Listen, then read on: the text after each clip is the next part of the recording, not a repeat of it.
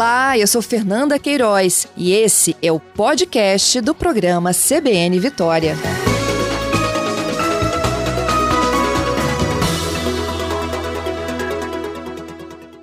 Bem-vindo, Márcio. Obrigado. Eu que agradeço, Fábio. Satisfação estar com você e todos que estão nos acompanhando. Bem, a nossa conversa gira em torno sobre aspectos econômicos do que a gente viu em 2020 e o que tem de indicativo para o comportamento em 2021. A gente poderia começar, com a sua ajuda, então, trazendo a leitura de 2020. É inevitável falar desse ano com o impacto da pandemia, né, sobretudo na economia, onde a gente teve, por exemplo, expoentes como o pagamento do auxílio emergencial.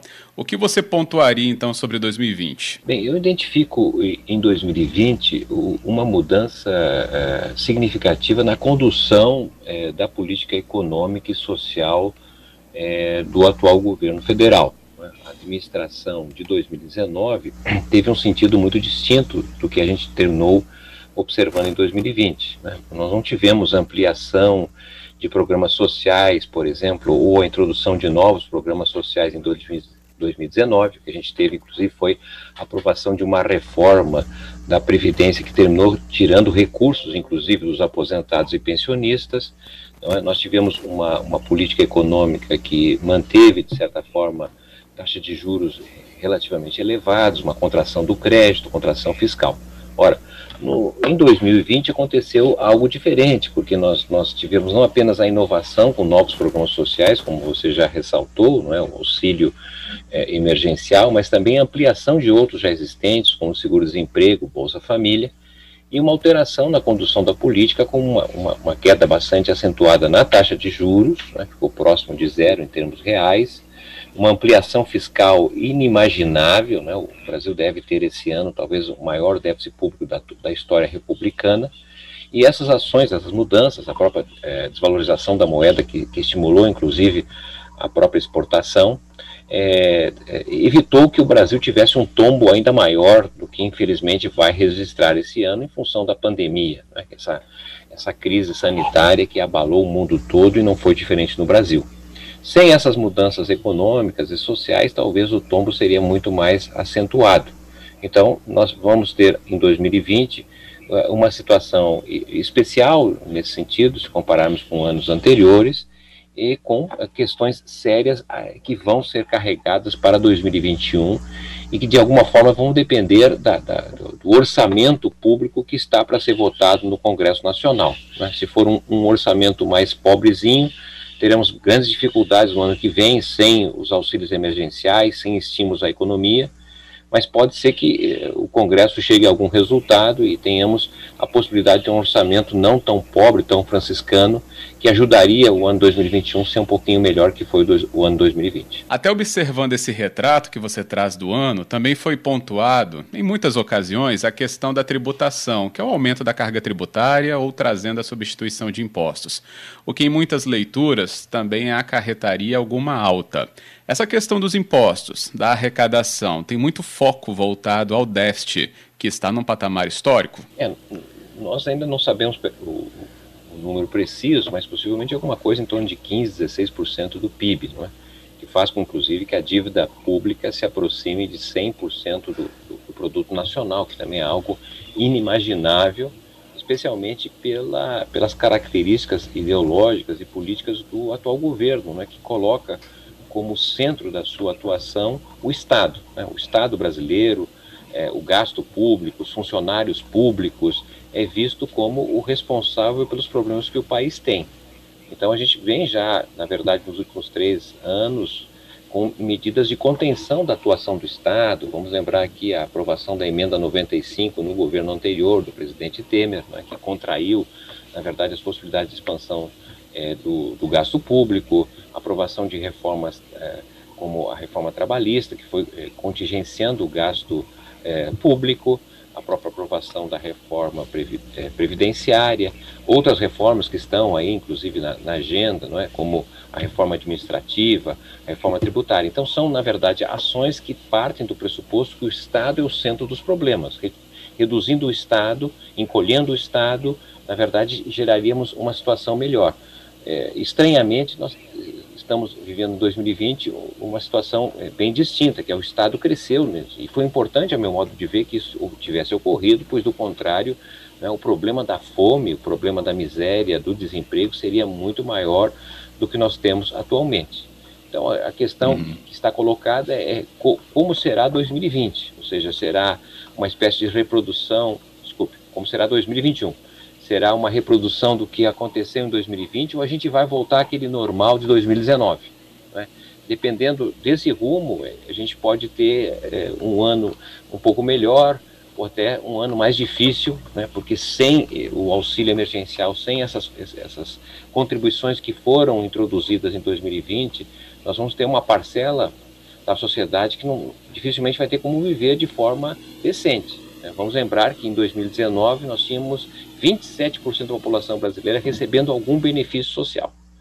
Em 2020, nós chegamos a 40% dos brasileiros recebendo algum benefício social. E isso ajudou a segurar é, a questão da, da fome, da pobreza, mas também alimentou e estimulou os mercados, mercados locais, é, o consumo, de alguma forma andou, a, a construção civil, a, o setor da indústria de alimentação foram, de certa maneira, beneficiados, o, o que evitou um prejuízo maior. Sem esse, esse, esses recursos, é, vai ser realmente bastante complicado. Pois é, nessa leitura, Márcio, a gente teria então, num número que não está condizendo com a realidade ou com a volta à realidade no aspecto das finanças para essa parcela tão grande da população, já que o auxílio termina e tem uma discussão sobre o reforço justamente em programas sociais, especificamente aquilo que não está no radar, né, ou não por agora. Então, os índices de 2021, eles podem então até ser menores do que 2020 por causa desses auxílios? O índice, por exemplo, do desempenho do comércio, por conta do pagamento desses auxílios, como fica? É, de fato, apenas para que é, os que estão nos acompanhando possam ter uma dimensão, é? nós tivemos é, em 2020 cerca é, de um, de um segundo orçamento que foi estabelecido pelo Congresso Nacional em parceria com o presidente da República, é, um orçamento extraordinário, orçamento de guerra que foi denominado, um orçamento Isso. que equivaleu a, a, a recursos é, cerca de 8% do PIB brasileiro. Ou seja, se, se, não houver esse segundo orçamento, um novo um orçamento que se acopla ao orçamento tradicional, nós teremos uma economia com, com, com recursos disponíveis 8% menor, equivalente ao PIB. Então, esse é um problema que está colocado. Onde é que viria, digamos, as fontes do dinamismo para o país voltar a crescer? Seria para o mercado externo? Bom, seria uma possibilidade. Agora, o mercado externo, né, nós precisamos considerar que o mundo todo, em 2020, viveu uma recessão. Há uma, um, um, uma redução das exportações e importações no mundo. Então, não é fácil para o Brasil ampliar as exportações. É? Então, na realidade, o que restaria é o dinamismo interno, é o mercado interno. Bem, então, como a gente está aí observando o início de 2021, teremos índices estabelecidos na Selic em 2%. Isso na última reunião de dezembro, que é o que vai dar então início a esse próximo ano em vigência. E aí, nesse sentido, Márcio, a Selic em 2%, num patamar estável, é um equilíbrio em meio ao cenário traçado para o próximo ano? Nós estamos, de certa maneira, em uma situação estranha do ponto de vista econômico, porque o, Brasil eh, eh, vive uma recessão, né? ou seja, a, o setor produtivo é, está, reduziu o nível de atividade é, isso teve impacto no emprego e, e nos salários pagos. Né? Então, na verdade, a economia contraiu. E, em tese, não haveria razão para haver inflação. A inflação, em geral, seria uma inflação de demanda que não, que não existe nesse sentido. De, de, alguma forma, o problema inflacionário do Brasil está associado à questão externa das exportações. O Brasil terminou é, é, exportando produtos é, alimentícios, produtos primários, que começaram a fazer falta e nós tivemos que importar né, algo que nós já tínhamos exportado. Então, isso terminou levando à majoração dos preços e atingiu basicamente aí a cesta de consumo. E não acredito que a, que a taxa de juros possa resolver esse problema. É, de certa maneira, algo que poderia ser resolvido pelas, pelas políticas de segurança alimentar. Então, mexer na, na taxa de juros poderia, na verdade, se, se for elevada a taxa de juros novamente, poderia ter um impacto desfavorável a algum movimento de recuperação econômica neste ano de 2021. Isso não dá muito espaço para a atuação do câmbio dentro de uma economia doméstica como a brasileira. Nessa questão de se exportar e depois a gente fica numa procura do mercado internacional para trazer de volta produtos para o nosso abastecimento. Qual leitura você teria desse movimento, então, Márcio? De fato, o comportamento do câmbio, ou seja, a relação da nossa moeda com a moeda externa, especialmente o dólar, né, torna-se cada vez mais é, sensível, porque é, o Brasil vive um período de desindustrialização, ou seja, a nossa capacidade de produzir bens industriais tem sido declinante. Né? Nós chegamos a ter a, a sexta indústria mais importante do mundo, hoje temos a 16 indústria mais importante do mundo. O Brasil chegou a produzir 3 a cada 100 produtos industriais é, gerados no mundo. Hoje produz apenas um em cada 100. Né? Se a gente pegar um setor hoje que está muito importante, chave, digamos, no enfrentamento da pandemia, que, que, diz respeito ao setor de fármacos, não é, vacina, insumos hospitalares, é, o Brasil praticamente quase não produz mais nada, é, é, fortemente dependente da importação, especialmente da China, que se tornou, inclusive, é, o, a, o, principal produtor e exportador de insumos é, biotecnológicos. Né? Então, a dependência do Brasil do exterior faz com que, por exemplo, a desvalorização da nossa moeda em relação ao outro termine, por exemplo, aumentando o preço do pãozinho na padaria.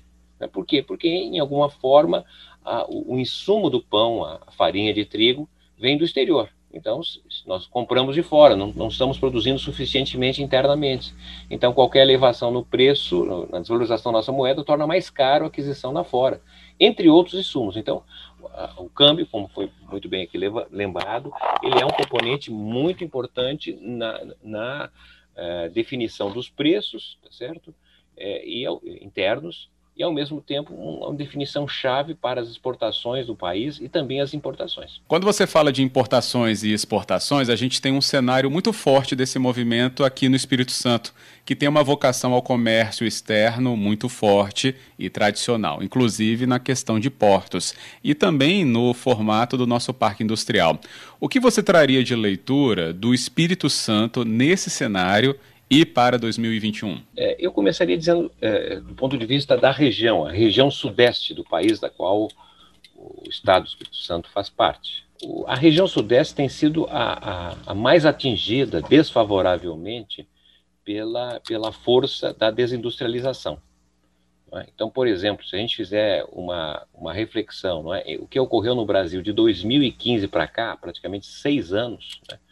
Do ponto de vista do emprego, nós tivemos um saldo negativo entre criação é, e destruição de empregos formais equivalente a 2 milhões de postos de trabalho. Então, o nível de emprego de, com carteira assinada está 2 milhões de, de, empregos abaixo do que havia sido em 2014.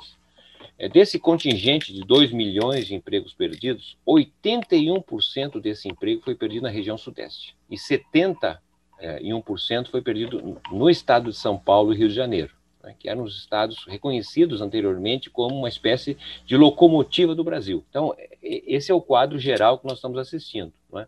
O Espírito Santo, de certa maneira, tem um, uma base industrial importante, mas se caracteriza muito mais pela, pela sua capacidade de produção e exportação e isso tem sido um diferencial em relação a outros países, outros países, outros estados, e que lhe favorece, não é?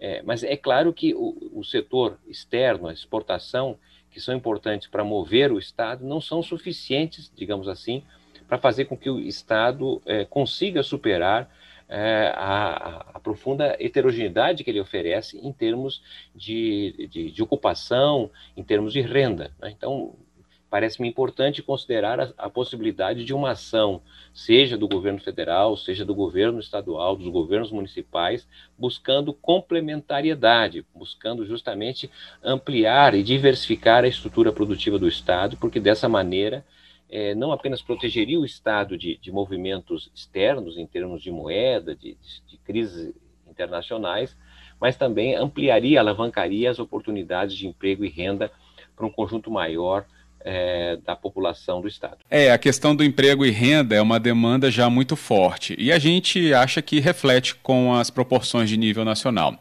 Aqui no Estado a gente tem uma concentração muito grande numa área urbana que é a Grande Vitória. Você lê ou tem a leitura que diversificar regionalmente esses investimentos traz mais equilíbrio ou desenvolvimento regional? Olha, eu não tenho dúvida que a, a diversificação ela é importante, é, porque, é, do contrário, a especialização, não é, que pode gerar saltos, ciclos de expansão inegáveis, mas ela não é permanente, de tal forma que é, algum acontecimento pode comprometer, especialmente é, segmentos que estão muito vinculados não é, aos recursos naturais. Não é? É, então, nós tivemos aí tragédias ambientais não é, que, que ocorreram em outros estados e terminaram, de alguma forma, impactando é, rios de proximidades no estado. Então, eu, parto desse pressuposto, certo? Que, obviamente, que precisa se valorizar as vocações locais, né, o que já existe é importante, mas não deveríamos ficar prisioneiros desse tipo de especialização. Portanto, a diversificação me parece mais adequada é, em, em, situações de grande instabilidade e de concorrência que vivemos hoje, numa economia globalizada que praticamente possui cerca de 600 é, é, é, centros é, de produção no mundo todo, né, dirigido por não mais do que 500 grandes corporações transnacionais.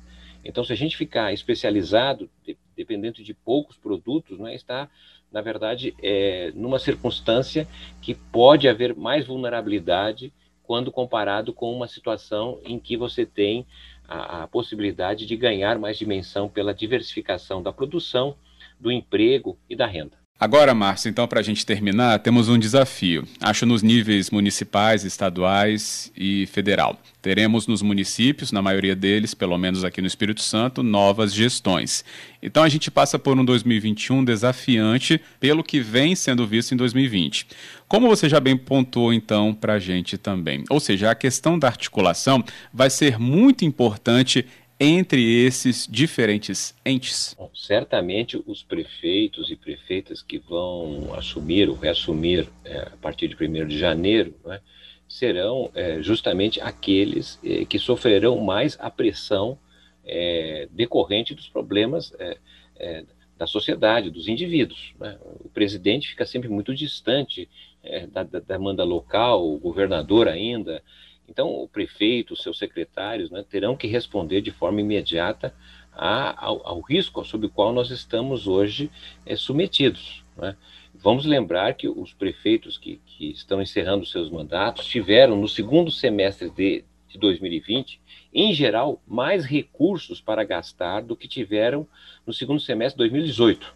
Né? Foi, um, um ano eleitoral, como sabemos, e tivemos, é, como falamos no início, um orçamento é, adicional ao, no governo federal que equivaleu a quase 8% do PIB. E uma parte desse recurso foi compartilhado é, para prefeitos e prefeitos ah, nos seus atuais mandatos. Né? E foi importante que isso ocorresse, evidentemente, é? mas esse recurso que foi possível e resultou é, de uma mudança do orçamento do governo federal está em risco de não acontecer, de não ocorrer.